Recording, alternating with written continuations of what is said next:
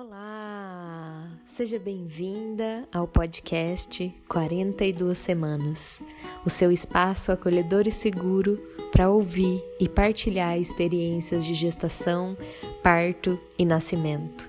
Eu sou Jéssica Cipione, sou doula, sou terapeuta e especialista nas experiências exclusivas do feminino e eu sou a Adrine, eu sou estudante de doutorado aqui no Canadá e apaixonada por partos. Eu gostaria de convidar você para aprender um pouquinho, semana a semana, sobre essa imensidão que é gestar e parir.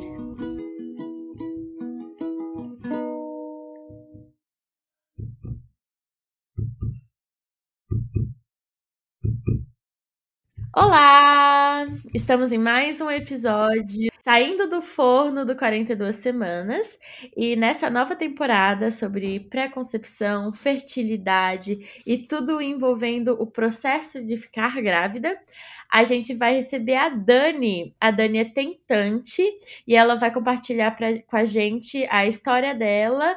Então, Dani, se apresenta, quem é você, é, o que você faz, o que te move, como você está tentando entrar nesse mundo da maternidade. Oi, gente, tudo bom? Bom, eu sou a Dani, eu tenho 30 anos, vou fazer 31 daqui a alguns meses.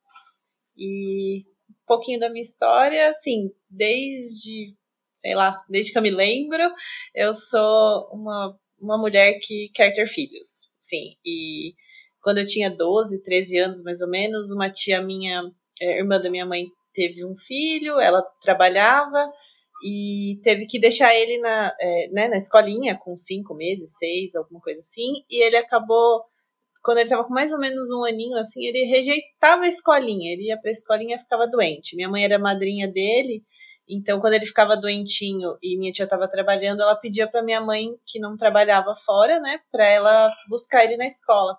E ele chegava na nossa casa, ele ficava bem. Então ele chegava na escolinha, ficava doentinho, vomitava, passava mal e chegava em casa, na nossa casa, ficava bem.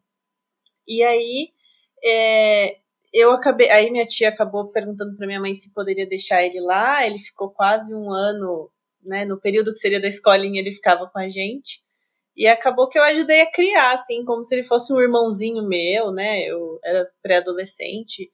E, assim, já daquela época eu lembro da vontade de, ah, criar uma criança, cuidar de uma criança, né? E, e aí, bom, aí a vida foi seguindo, né? Faz quatro anos que eu tô casada agora.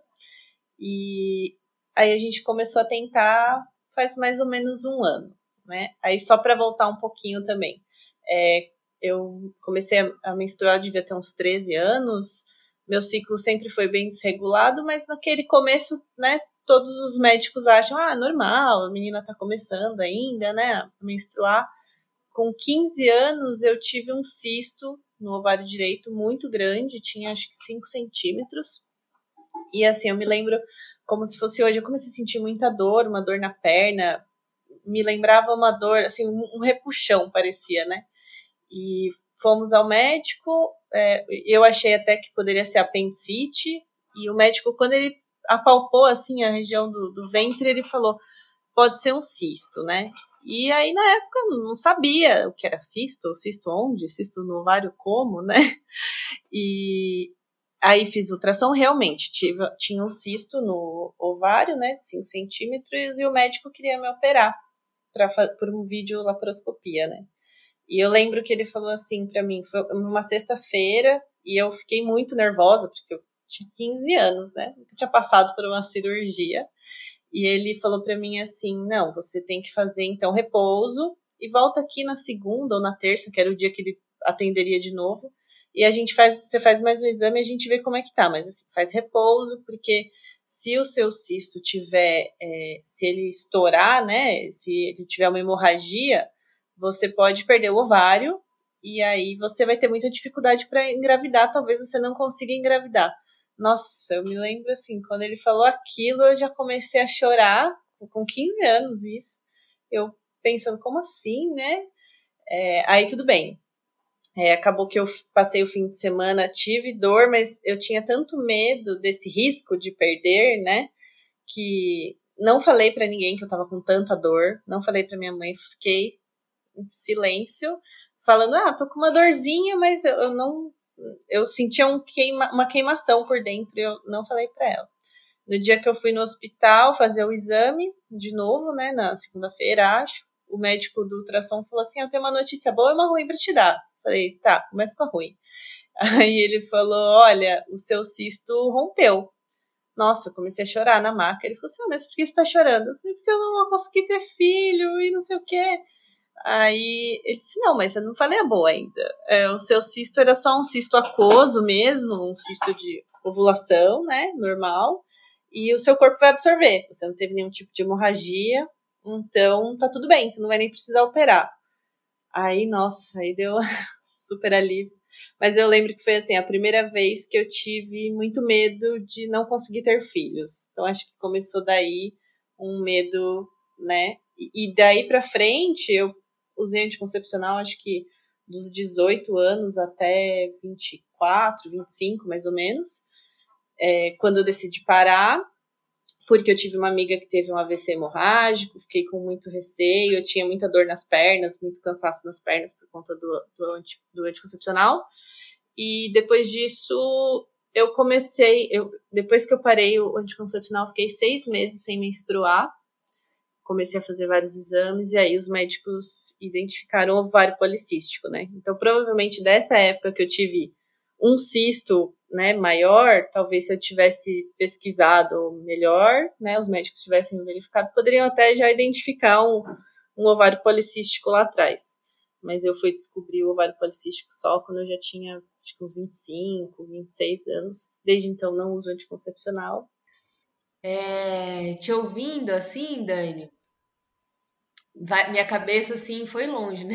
Eu fui pensando várias coisas sobre esse processo, né, de tentar engravidar e de dificuldade para engravidar, que hoje é uma coisa muito comum, né, entre as mulheres.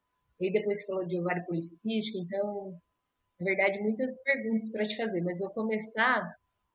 É... Você sabe, você falou que a primeira vez que você se deparou, né, com esse medo de não poder ter filho foi esse episódio da adolescência. É, mas antes disso, você tem algum, alguma história assim na família? Você sabe como foi o processo para sua mãe? Ou realmente essa foi a primeira vez que você se deparou com essa possibilidade ou impossibilidade? Então, a minha mãe, é, não sei se ela teve dificuldade para engravidar, mas ela perdeu o primeiro, o primeiro bebê na gestação. Ela estava grávida de seis meses já, e ela teve um, uma, um aumento de pressão, né? E o bebê não aguentou. Na verdade, ela sempre contou assim, que ela chegou no ultrassom, é, como era um ultrassom de rotina, né? Na médica, na verdade, acho que a médica foi escutar o coraçãozinho, algo assim, e aí pediu para fazer um ultrassom. Quando ela chegou no ultrassom, a, a médica do ultrassom não ouviu, mas ela fala assim que ela nem percebeu que poderia ter tido algum problema que a médica só falou: ah, não tô conseguindo ouvir o coraçãozinho dele, é, vou passar você para sua médica de volta. E aí ela disse que foi, voltou na médica, não achando que ah, era incomum, né, não encontrar o não ouvir o coraçãozinho do bebê.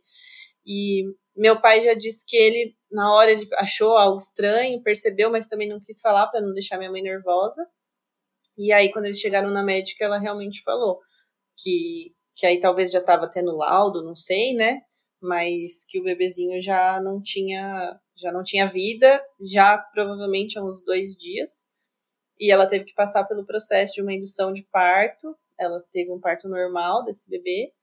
E, e essa é uma história que, assim, sempre ouvi, né, mesmo, desde criança. Foi, era o primeiro filho dela, né? Então, aí depois, acho que de um ano, ela engravidou do meu irmão mais velho.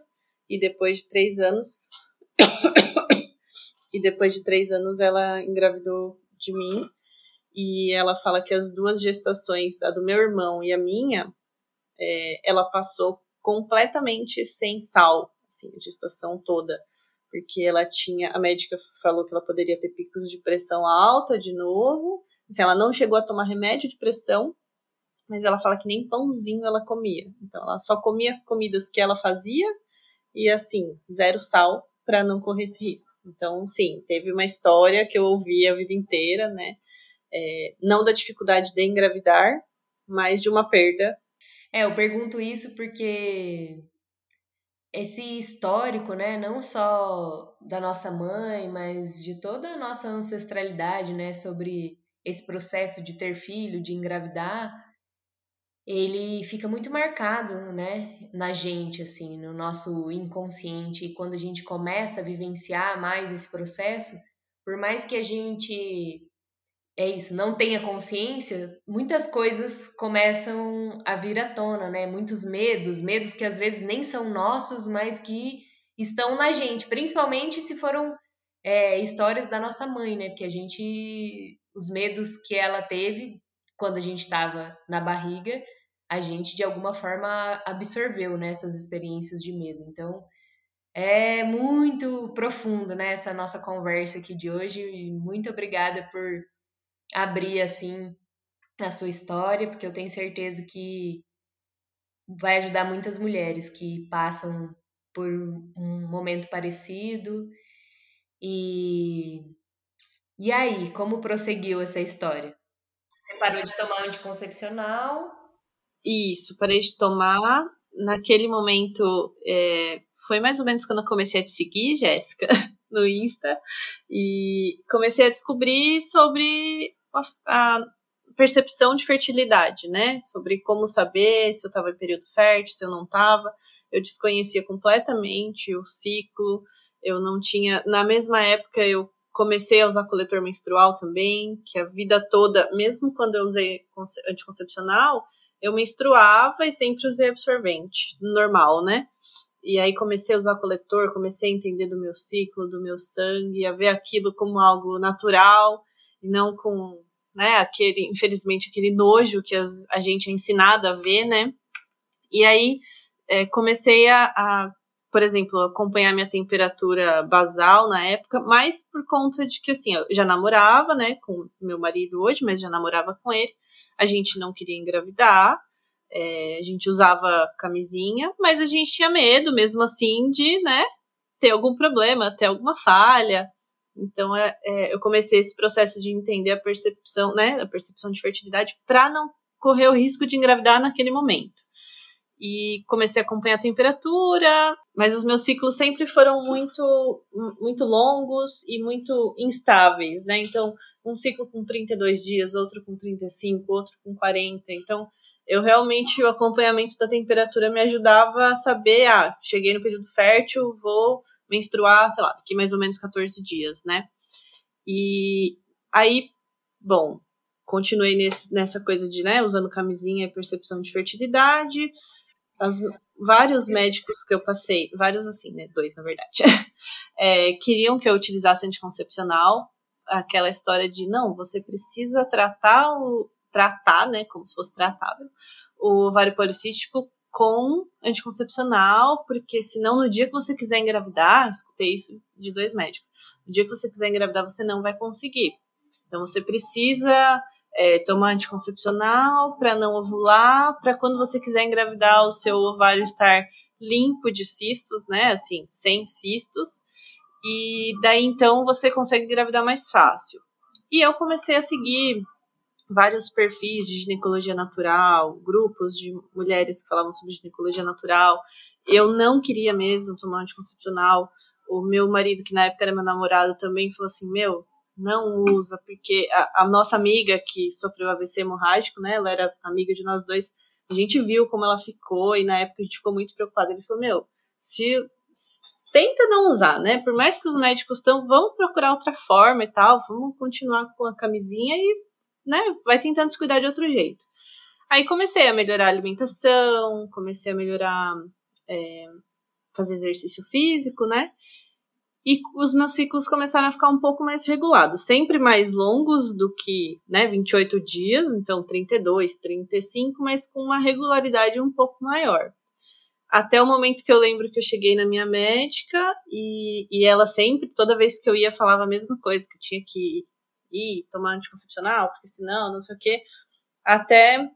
E meus exames, é, meus e meus ultrassons sempre apresentavam, né, padrão de ovário policístico mesmo, né, com vários folículos. E os meus exames de sangue, o LH e o FSH, que aí acho que a Adrine pode até de repente explicar melhor daqui a pouco para o pessoal o que é, mas o LH e o FSH também apresentavam sempre um padrão é, de ovário policístico mesmo, né? Então, valores um pouco alterados. Não muito fora, mas um pouco alterados. E aí, é, quando eu comecei a melhorar. Desculpa.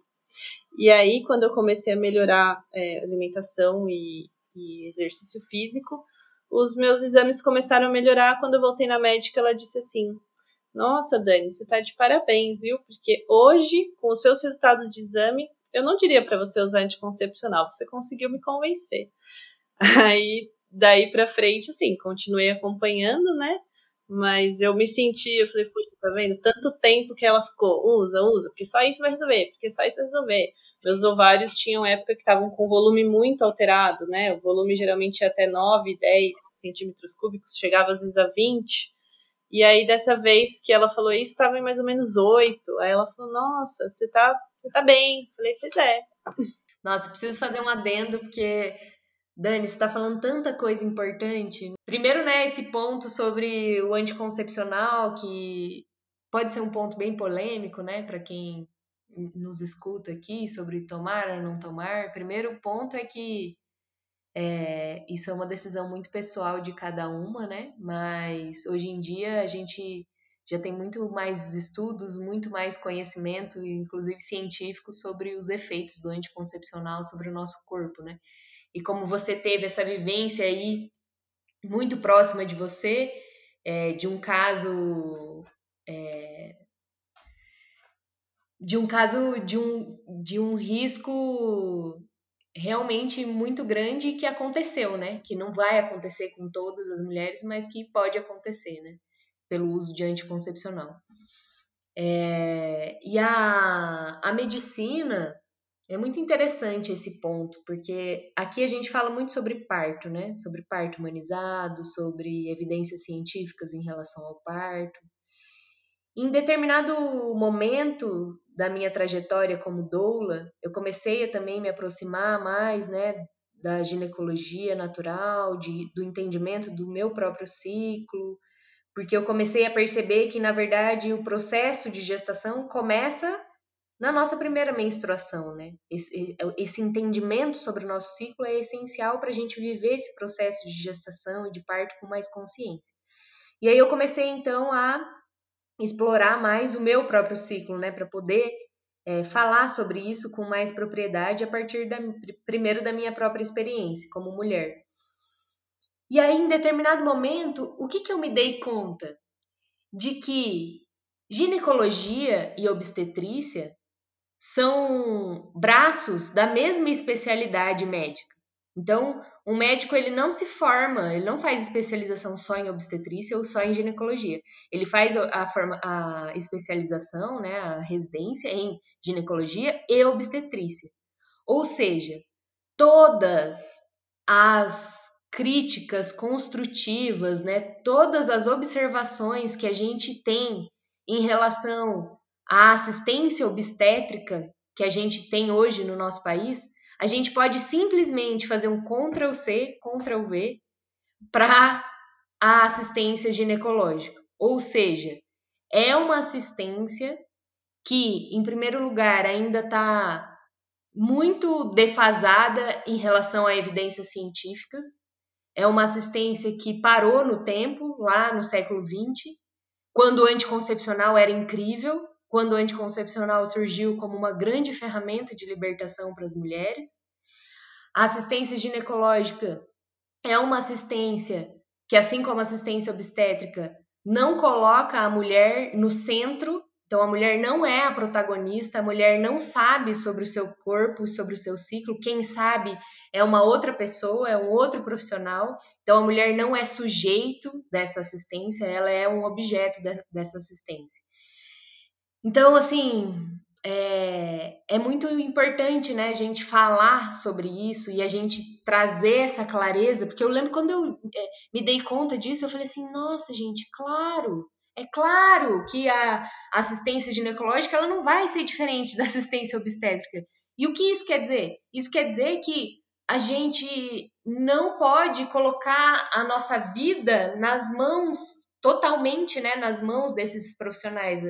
É, colocar toda a responsabilidade sobre o conhecimento do nosso corpo na mão desses profissionais, porque infelizmente eles é, têm um conhecimento ainda muito limitado sobre o funcionamento do corpo feminino, ainda mais sobre corpo feminino, porque o corpo feminino é um grande mistério, por mais que a gente tenha muitas é, hoje, né, muitos avanços científicos e que a gente sabe muito mais do que a gente sabia antes, e a Adrine pode falar sobre isso muito melhor do que eu, mas o corpo feminino ele também abarca um lugar de mistério, então assim é muito mais amplo, né?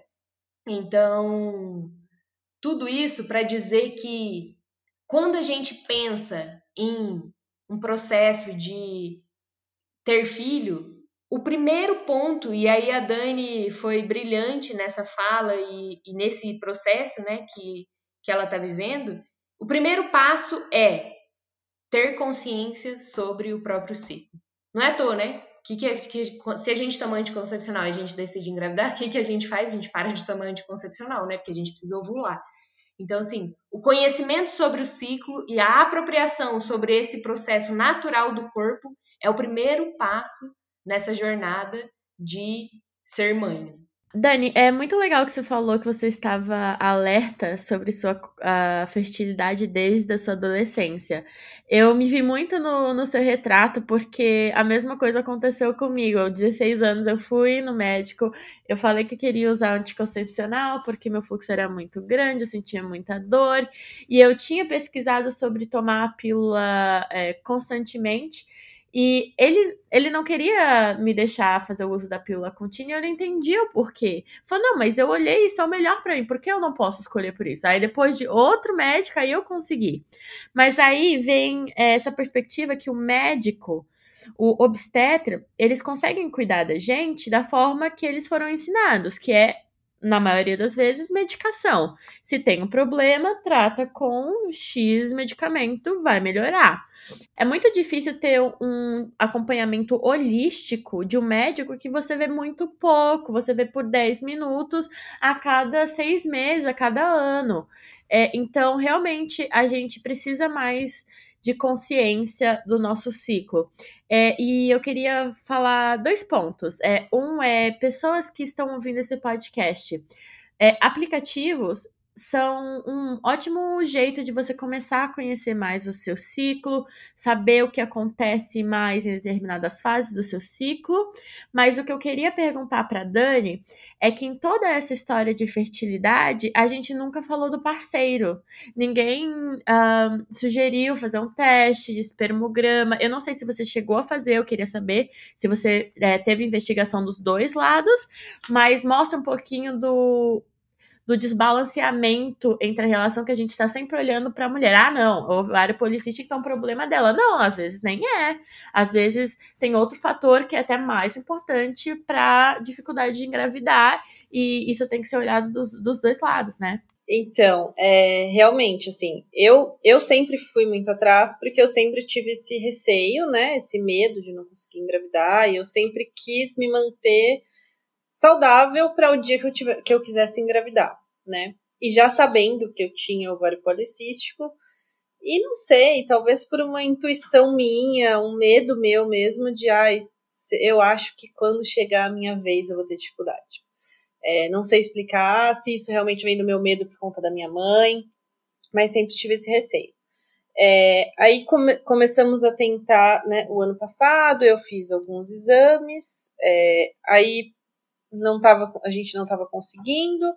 Fui numa segunda média. Aí foi assim: fiz um exame de sangue, que é de hormônio antimileriano, que dá uma indicação que não é ainda, pelo que eu pesquisei, não é ainda uma um consenso entre os médicos de que esse número, esse valor desse hormônio indica se você tem uma, uma reserva ovariana alta ou baixa, mas já tem alguns, alguns estudos indicando que pode sim é, mostrar né, um, um, padrão de reserva ovariana.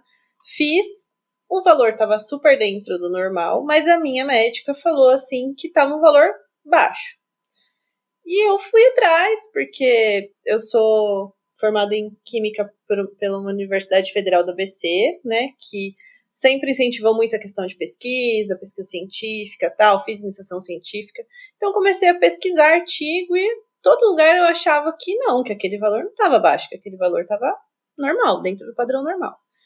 E aí questionei de novo para ela, ela falou: "Não, tá realmente baixo e tal". Pediu para fazer um ultrassom com uma médica especializada na área de fertilização, para ver os folículos pré-antrais, né, que são os folículos antes de você realmente ovular, para ver qual que, quantos folículos eu estava é, gerando ali por mês, né, liberando por mês. Fiz o exame, é, fui nessa médica, só que essa médica fazia uma consulta e o exame, né, essa, essa segunda que fazia ultrassom. E ela viu o meu exame, ela falou: "Não, seu valor tá ótimo". Eu falei: ué, e agora? Eu tenho uma médica dizendo que o valor tá ruim, a outra dizendo que tá bom. Aí ela fez o ultrassom, ela falou que o ultrassom também tava ótimo, eu também tinha o valor X lá de folículos, que era super dentro do normal. E aí essa médica pediu exames pro meu companheiro, pro meu marido também. É, só que essa médica, essa segunda, né, ela trabalha muito com fertilização in vitro. Aí ela, não, vamos fazer. É, é, me pediu mais alguns exames, me pediu alguns exames que são, assim, até mais invasivos. Um raio-x das trompas, que é feito com contraste e é por. chama esterossalpingografia. Um nome muito complexo. Nunca tinha ouvido falar, mas fui, fiz, estava tudo bem, para ver se as trompas não tinham algum tipo de enovelamento ou algo do tipo, como se ela fosse fechadinha, né? E deu tudo certo. Se não me engano, esse exame, eles fazem esse contraste, atravessar as trompas para saber se não tem uma obstrução. É, em alguns casos de infertilidade, é, essa cirurgia corretora de, desse, da sua obstrução é o suficiente para fazer muitas mulheres engravidarem.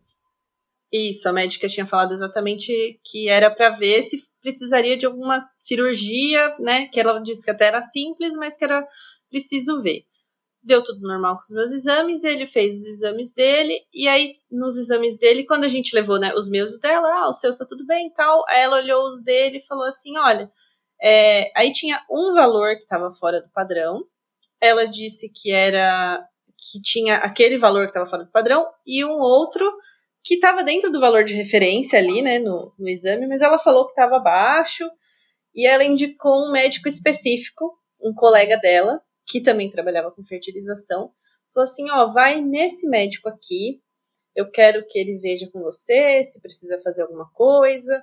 Aí pediu também o que ela tinha pedido, esse era um espermograma bem completo, né? Ela pediu também um, ultrassom, né, para ver se de repente não tinha algum tipo de varicocele, que é uma varizes que prejudica, né, é, a saída do, do esperma.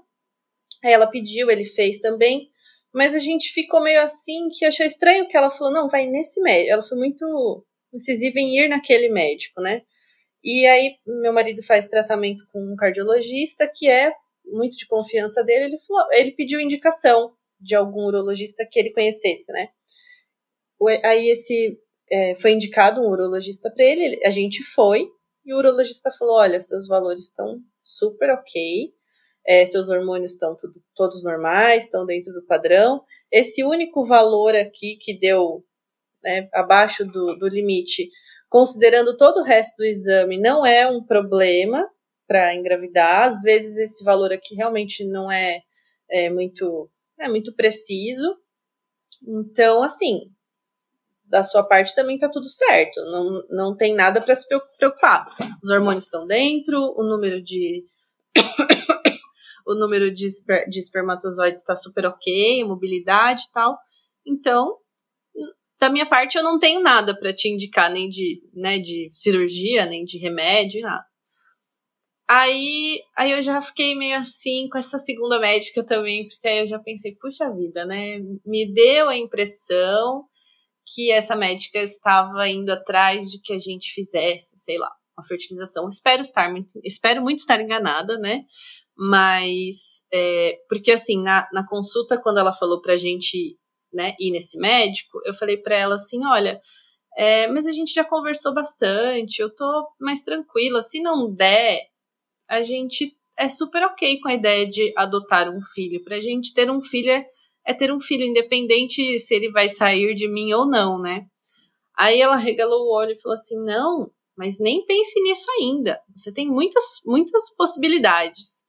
E aí, e aí, assim, eu já tinha conversado muito com ele, e aí é uma coisa minha que eu já tinha dito com todas as letras que eu não queria passar por um processo de fertilização, que eu sinto que eu não tenho preparo emocional para isso e que eu entendo que tem muitas mulheres que passam, que dá, que dá certo, tem muitas mulheres que não dá certo, mas que para mim eu vejo como um processo violento com a mulher, assim. Eu, eu não sei, não sei por que eu tenho essa, esse pensamento, mas para mim é que é algo dolorido, né? Fisicamente, eu tenho amigas que fizeram, então fisicamente eu sei que é dolorido. Emocionalmente, eu acho que é muito pior do que a espera normal, né? Então, assim, por exemplo, todo mês a gente, né, tá ali aguardando, aí eu menstruo. Aí quando eu menstruo, eu fico mal, fico chateada, eu choro, porque é uma frustração.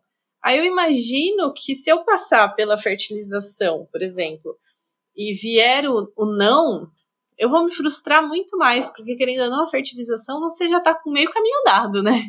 Você já sabe que já foi colocado lá dentro praticamente preparado, só para começar a crescer.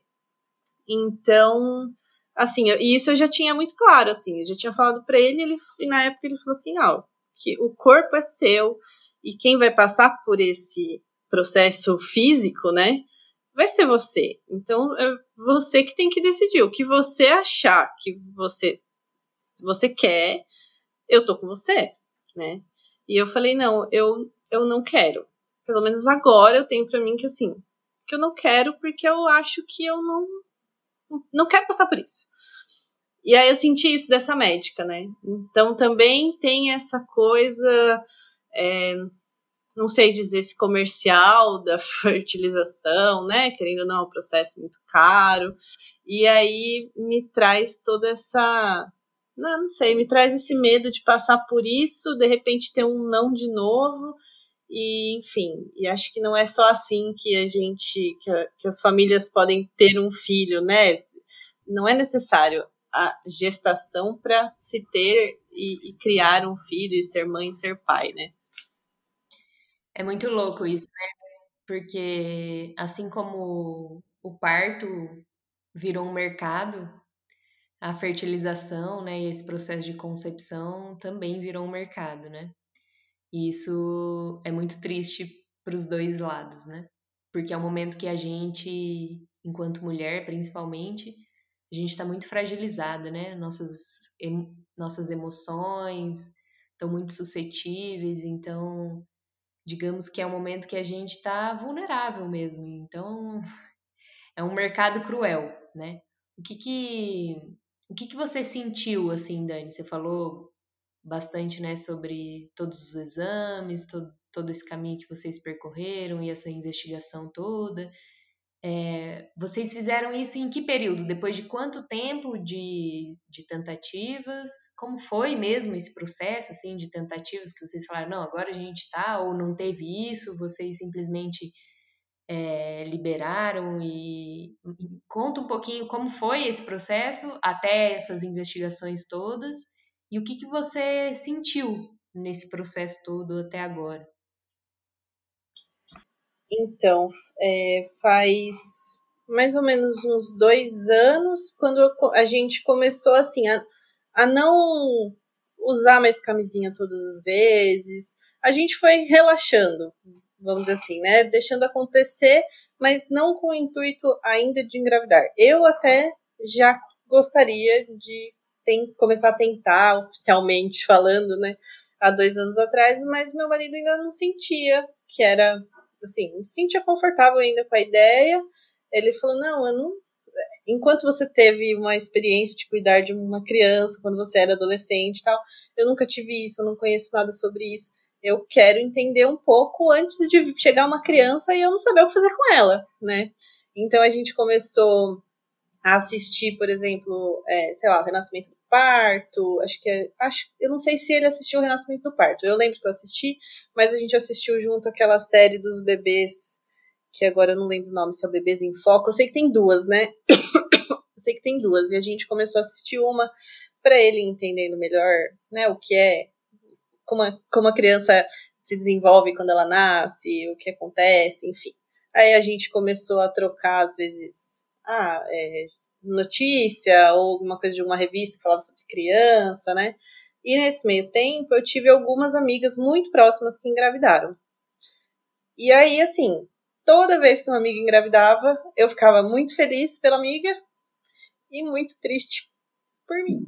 E aí, é, aí assim, começou, é, comecei a tentar, né, falar, não, não posso sentir isso, né? Na época eu já fazia terapia, mas a minha psicóloga falou assim: não, é seu sentimento, você não pode se negar a sentir alguma coisa, né? Você não, não é que você está fazendo querendo mal das suas amigas. Você só gostaria de também estar tá passando por isso.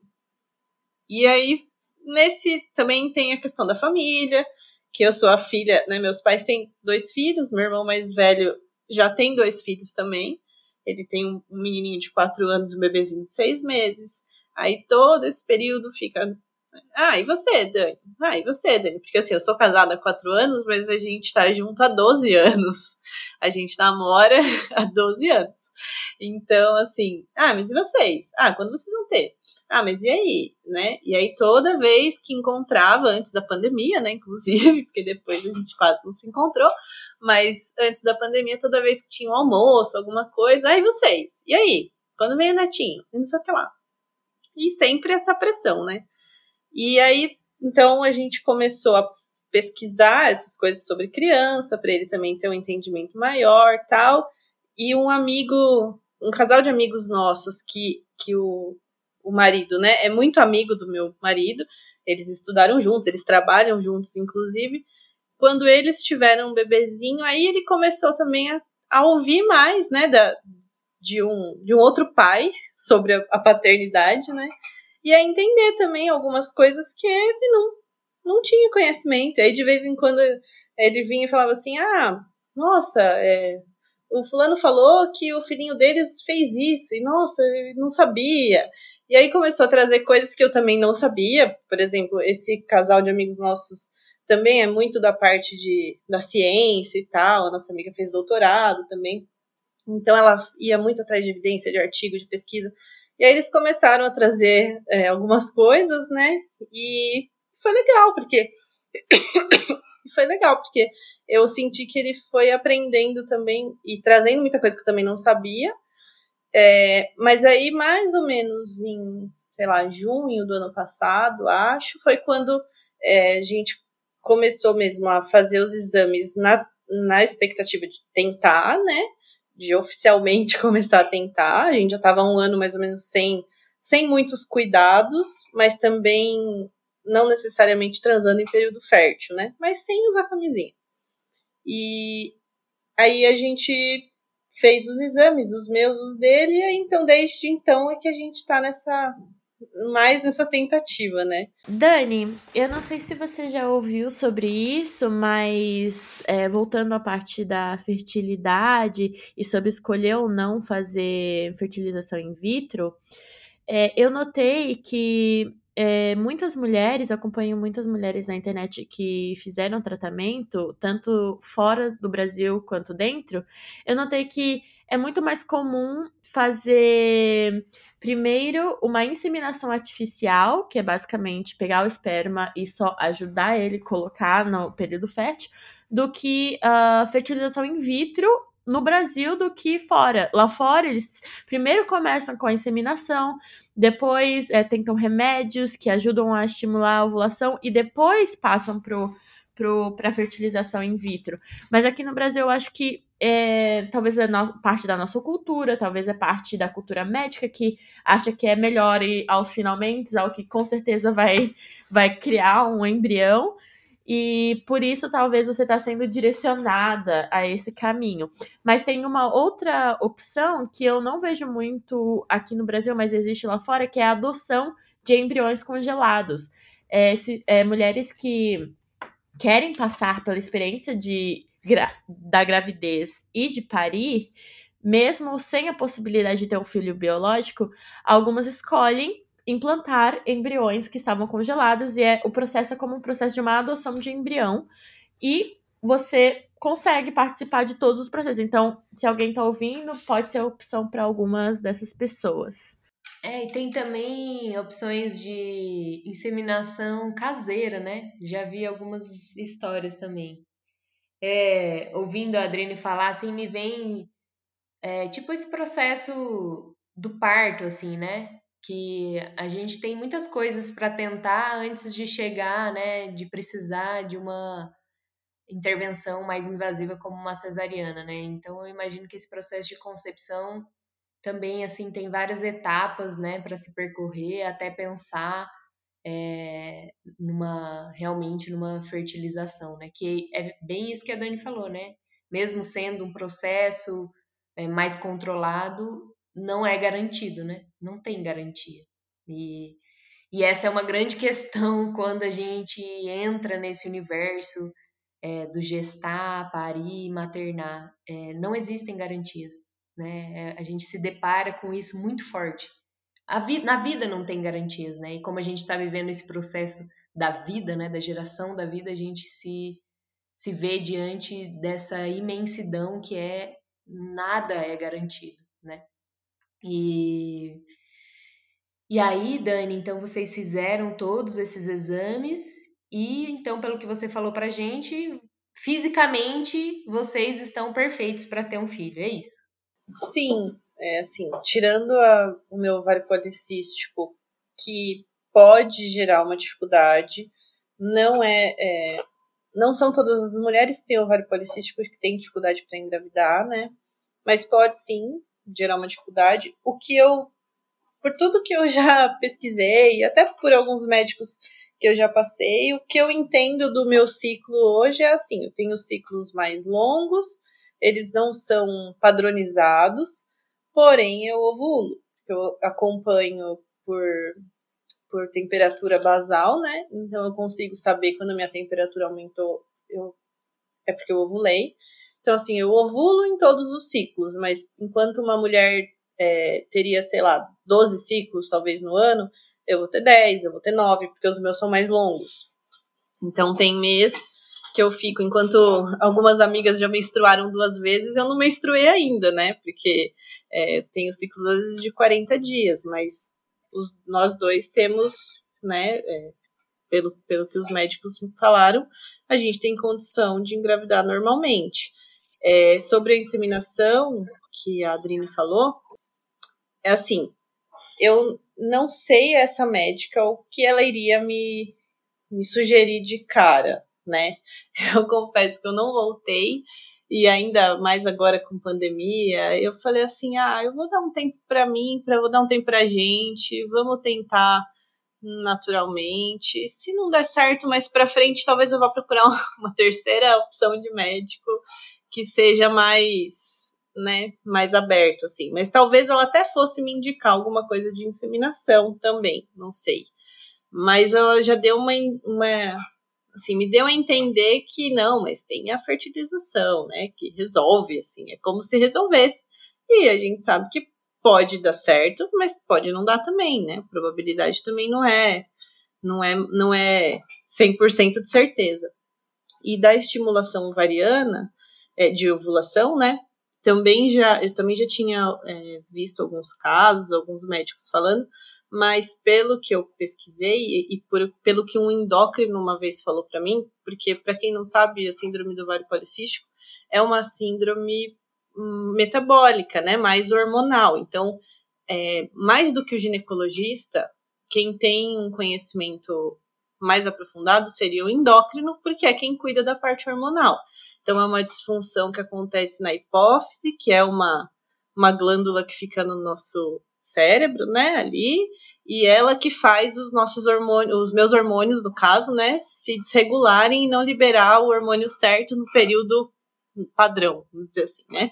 Então, eu, eu faço acompanhamento com o endócrino também. E aí o endócrino falou uma vez para mim que essa estimulação de ovulação pode acontecer também para mulheres que têm ovário policístico, mas pode ser um pouco perigoso, então tem que ter um acompanhamento muito de perto quando, quando é feito para uma mulher que tem esse problema, porque é, a mulher que tem ovário policístico, ela libera muitos folículos ao mesmo tempo, enquanto uma mulher que não tem é, libera acho que até mais ou menos 10 ou 8, não sei, é, folículos, uma mulher com ovário policístico libera 20. Então, dentro de um mesmo ovário, né? Então, o ovário ele fica com mais, com muito mais folículos ali dentro.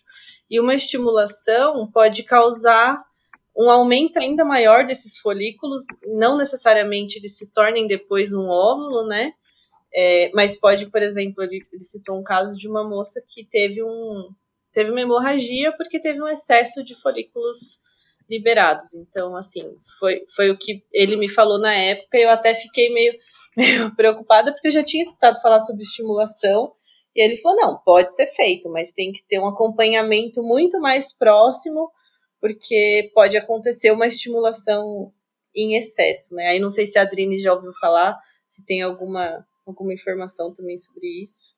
Nossa, Dani, muito importante essa sua fala sobre ovário policístico.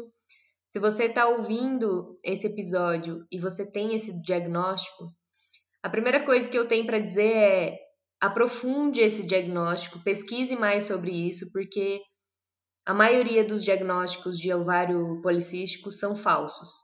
Muitos deles dados na adolescência ainda, quando o nosso ciclo ainda está se estabelecendo. É, muitos deles baseados só em exame de imagem, e como a Dani falou, a síndrome do ovário policístico é uma desordem hormonal que deveria ser acompanhado por endócrino, perfeita fala da Dani.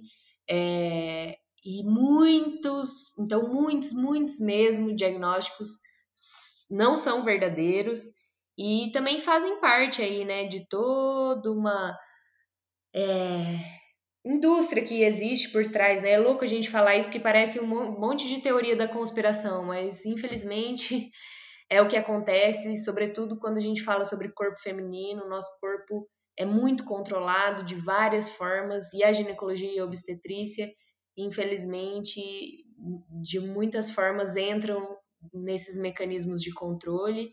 Então, é isso que a Dani falou, né? Qual é o único é, tratamento para ovário policístico que normalmente os profissionais da ginecologia indicam? É o anticoncepcional. Então, tem muita coisa por trás desses diagnósticos, então se você tem esse diagnóstico, a primeira coisa é investigue. Os para você saber se você, assim, tem uns passos básicos para você saber se você realmente tem ovário policístico, que são sinais claros, né? O, o, o primeiro e mais conhecido é o ciclo irregular, mas não é só isso que caracteriza o ovário policístico, né? Então, o ciclo irregular, excesso de pelos no rosto, é, no peito, é, excesso de peso e excesso de espinhas também. Porque tudo isso caracteriza desordem hormonal. Então, às vezes, se é só, se você tem só um ciclo desregulado, isso não necessariamente significa que você tem ovário policístico. Inclusive a Dani, né, que tem esse diagnóstico, pelo que ela fala, tem ciclos é, maiores, mais longos, mas não fica longos períodos sem menstruar, né? Então é isso que ela falou. Ela tem as ovulações acontecendo, só os ciclos são um pouco mais longos. Sim, outra característica também é queda de cabelo. É, são algumas características de aumento do, dos hormônios, entre aspas, mais masculinos, né? Então, realmente, por exemplo, eu tenho muitas espinhas, eu tenho muito pelo no braço, é, muito pelo nas pernas. É, queda de cabelo eu não tenho, mas tenho muita oleosidade também no couro cabeludo, que também é o que tanto gera as espinhas quanto pode gerar queda de cabelo. Então, realmente, e, tanto que não existe uma cura para o ovário policístico. É uma desordem hormonal que você pode controlar né, os sintomas, porque o cisto, na verdade, ele é um sintoma, né? O ovário ter cistos, ele é um sintoma da sua desordem hormonal. E, e aí, se você conseguir controlar melhor a alimentação, fazer exercício físico, dormir bem, são coisas que melhoram é, essa questão hormonal, né? Os, os valores de hormônios ficam mais dentro do padrão, consequentemente, melhora todos os sintomas, sejam os de pele, seja os cistos no, no ovário e o, o, o ciclo mais regular também. O que eu sei sobre o ovário policístico, que é né, o tratamento mais eficaz mesmo, como a Dani falou, é a alimentação, né? Tem muito a ver com a alimentação, essa desordem hormonal. É, você tinha falado da síndrome da hiperestimulação ovariana. O nome é SHO. É, eu tinha ouvido falar disso no, na, pela experiência de, de, um casal. O nome, eles têm um, um, canal no YouTube, é em inglês, o nome é Follow the Hills, mas é, eles são é uma brasileira e um americano, e eles vieram para o Brasil para fazer sua, a, o processo de fertilidade aqui, porque é muito mais barato do que em dólar. Tá aí porque que é um, um negócio. Se é só pago, se não tem nenhuma. É, é muito difícil é, fazer processo de fertilidade no sistema público de saúde, significa que é uma indústria e quem é, vai melhor é quem consegue ter mais clientes e mais pagamentos e mais dinheiro e mais fertilizações. O que eu queria falar é que é, é, essa Priscila Hill, que ela teve é, essa síndrome de hiper, hiperestimulação ovariana, ela também tinha síndrome do ovário policístico. Ela fez aquela cirurgia é, laparos, por laparoscopia. E assim que aconteceu essa hiperestimulação, foi o ciclo que ela engravidou da primeira vez. Entendi. Mas no fim, a, a hiperestimulação deu tudo certo, ela não teve nenhum problema. É, ela sentiu aquele enjoo, é, um pouco de febre e aquela sensação de mal-estar. Mas foi exatamente naquele ciclo que ela engravidou da, da primeira filha dela. E depois ela teve uma gravidez natural surpresa do, do segundo. Então, tem jeito. E um, a síndrome de, da hiperestimulação ovariana dificilmente é, não leva à morte, mas ela pode levar a coágulo de sangue, falta de ar, dor abdominal, desidratação, vômito, etc.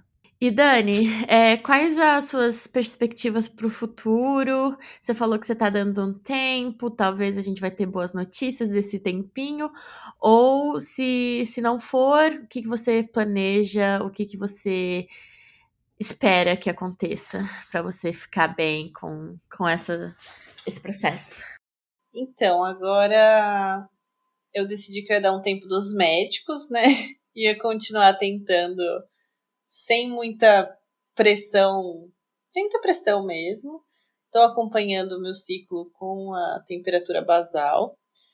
Eu comprei para testar aqueles testes de ovulação que vendem na farmácia também, Uh, que é tipo um teste de gravidez. Você faz uh, xixi, coloca o, a, a fitinha, é, é como uma fitinha de teste de gravidez. E aí ele vai ele indica, você faz uma vez por dia e ele indica se você tá se você tá chegando no seu período fértil, né? Então a partir do dia que ele dá positivo, é, acho que um ou dois dias para frente é mais ou menos quando você ovula. Comprei para ver se ajuda, né? É, exatamente pelo meu ciclo ser né, irregular, então eu não tenho. Não é como uma mulher que tem um ciclo padrão de 28 dias que sabe que é mais ou menos no dia 14 que todo mês ela vai ovular, né? Então, isso ajudaria a gente a saber, né, mais ou menos, o período. É, aí eu tô fazendo um acompanhamento de pré-concepção com a Jéssica.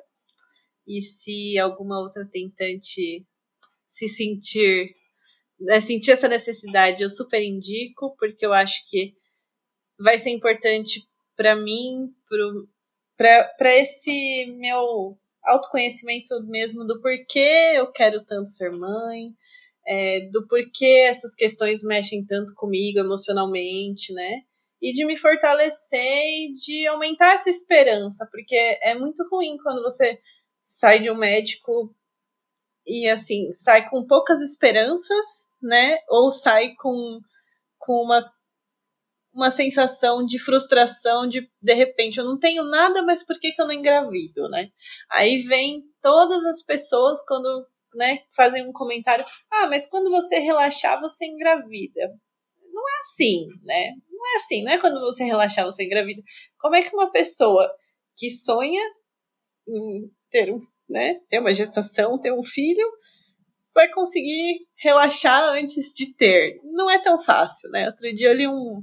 Uma amiga minha me encaminhou um texto de uma, uma moça no, no Instagram que falava muito sobre isso. Assim, ah, é muito fácil para as pessoas falarem quando você relaxar, você engravida, sendo que as pessoas não entendem o que a gente passa, né? É, cada mês, quando eu menstruo, é como se eu passasse por um momento de luto no mês. E aí tem que me recuperar para me tranquilizar, para de novo, né? Ovular, tentar de novo e de repente não conseguir mais uma vez.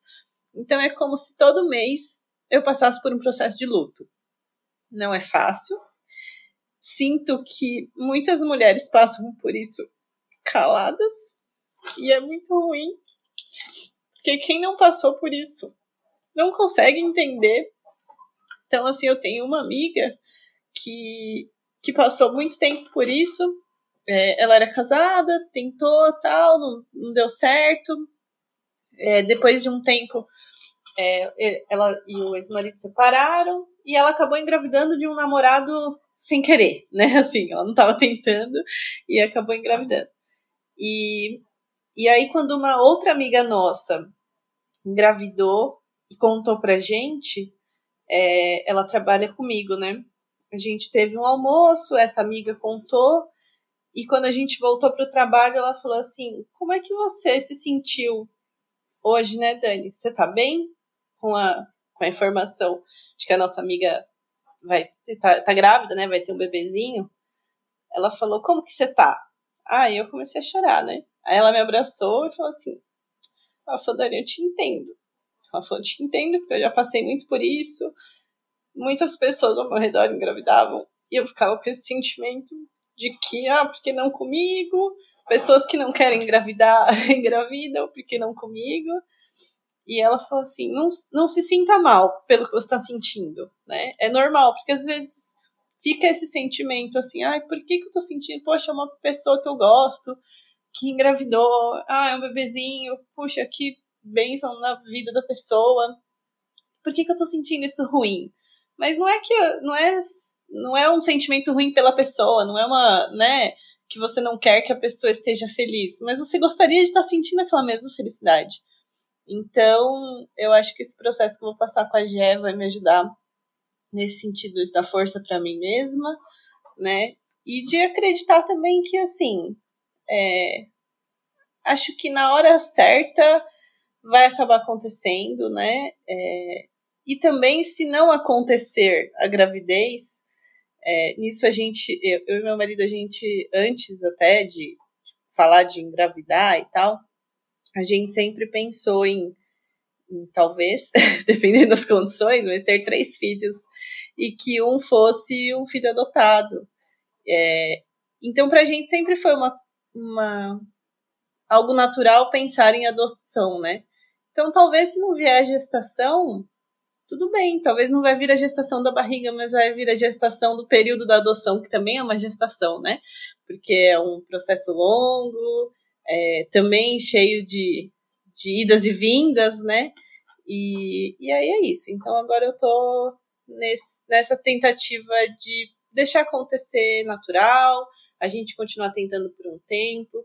Também tem a questão da pandemia, que é algo que mexe muito, assim, com. Até com a questão das tentativas, né? Porque fica um sentimento de, poxa, tá bom, eu engravido.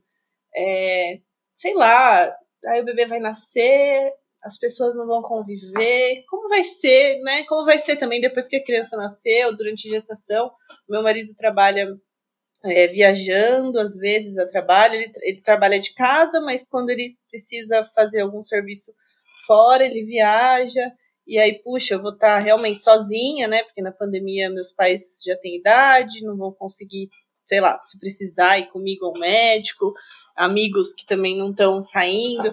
Então, assim, eu tô no processo de tentar relaxar um pouco e, e colocar nas mãos de. Aí seja o nome que as pessoas quiserem dar, mas da natureza, né? Vamos dizer assim. E deixar acontecer. Ai, Dani, eu tô assim, com meu coração transbordando amor por você. Queria te abraçar e te agradecer muito por compartilhar essa história. Eu sei que não é fácil fazer isso. Como você mesma disse, muitas mulheres passam por isso em silêncio, então muitas graças a você por quebrar esse silêncio, por trazer à tona esse assunto tão importante. E eu queria te perguntar, para a gente ir encaminhando para o fim, é, quais foram as coisas que mais te ajudaram assim nesse caminho, nesses lutos constantes, nesses momentos de desesperança, de ansiedade, de cobrança dos outros? O que, que mais te ajudou nesse processo até agora?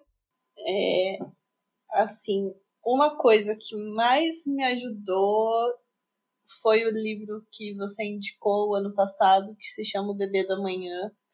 Eu acho que esse livro me trouxe mais para a realidade de que eu preciso realmente me fortalecer e estar bem se eu quiser gestar uma criança, porque essa criança vai sentir o que eu sinto, vai viver o que eu vivo enquanto ela tiver, né, desde o momento da fecundação. Então, esse livro para todas as mulheres sejam tentantes é, com alguma dificuldade ou não deveriam ler. É um livro muito muito incrível porque ele traz muita evidência científica, muito estudo e ao mesmo tempo muito acolhimento, né? É, então acho que assim, esse foi o livro que o ano passado me fez muito bem ler. Eu tive uma virada de chavinha apesar de eu ainda sentir, né, esse ah, esse luto todo mês, né? Depois que eu li o livro, uma outra amiga minha engravidou. E eu consegui não ter esse sentimento ruim, sabe? Que eu, eu tinha antes comigo mesma, de, ah, por que não eu e tal. E de pensar, não, por que não eu agora? Mas minha hora vai chegar, de algum jeito vai chegar, né? Então, esse livro, de verdade, eu super indico. É, e acho que, assim, uma coisa que eu fiz, que para mim fez diferença, eu seguia muitos perfis de obstetras, de, é, de mães, perfis que falavam sobre crianças, sobre desenvolvimento de bebê e tal. E mais ou menos, acho que em setembro, outubro do ano passado, eu falei assim, não, eu preciso parar de ver isso, porque me dava muitos gatilhos, né, de, assim, desse sentimento. Então, eu fiz um, um outro perfil de Instagram vazio, assim, que não tem meu nome, não tem nada, mas eu fiz um, um Instagram só para eu seguir esses perfis, para eu não perder eles, porque são perfis bons, de pessoas que eu confio e tal. E aí eu deixei de seguir todos no meu Instagram pessoal. E aí eles estão todos guardadinhos nesse nesse outro. No momento que eu tiver um filho, eu vou voltar a ver. Mas assim, eu precisava parar de ver porque era algo que estava me fazendo mal, assim, estava me trazendo muito. Ah, eu via uma mãe parindo, eu via, seguia muitas, muitas doulas também.